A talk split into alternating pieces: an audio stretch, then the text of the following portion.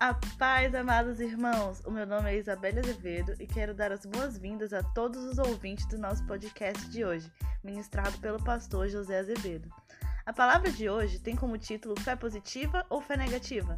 E aí, já ficou curioso? Acompanhe conosco!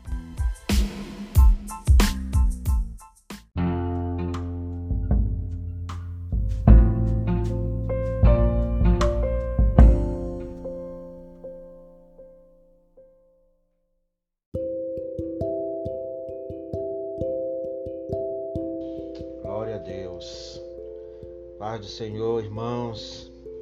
Espero em Deus que todos estejam bem, debaixo das asas do Senhor, Deus Todo-Poderoso. Glória a Deus.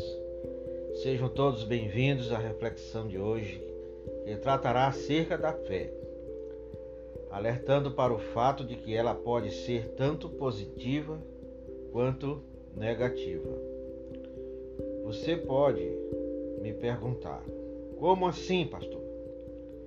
E eu lhe respondo: sim, você pode tanto crer de forma positiva quanto crer de forma negativa, correndo o risco de trazer à existência algo não desejado, simplesmente porque não conseguiu crer da forma correta. O Senhor Jesus disse a Marta, a irmã de Lázaro, no Evangelho de João, capítulo 11, versículo 40.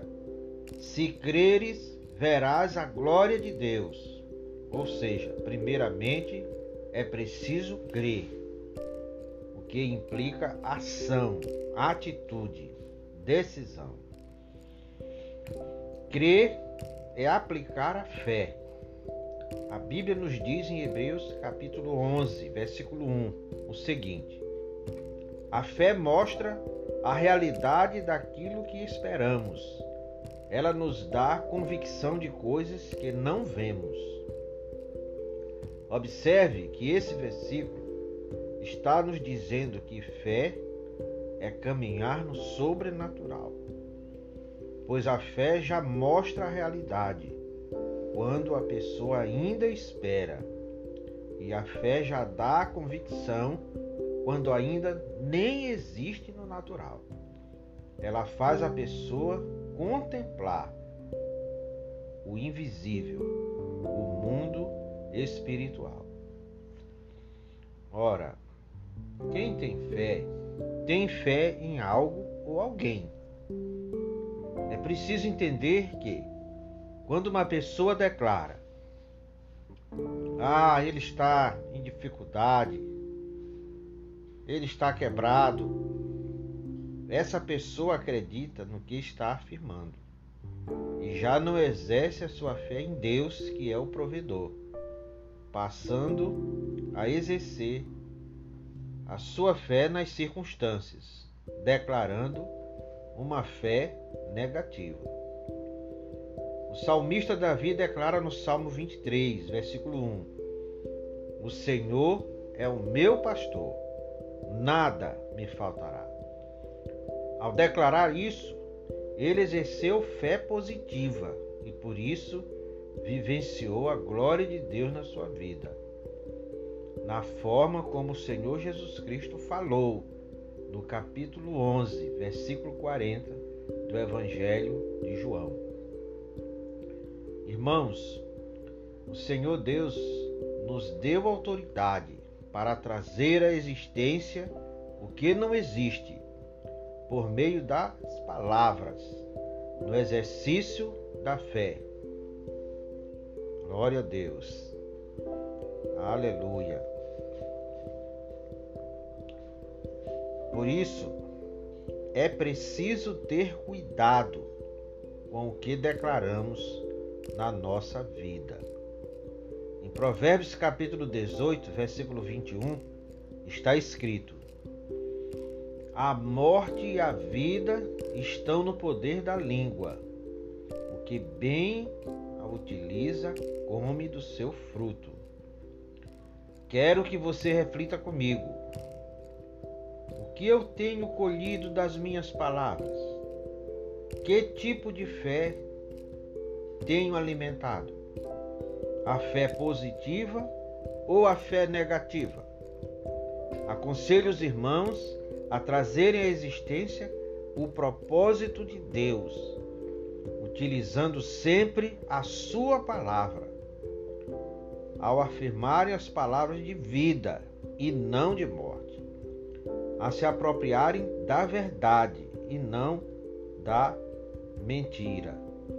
A verdade é a palavra de Deus e a mentira é a circunstância.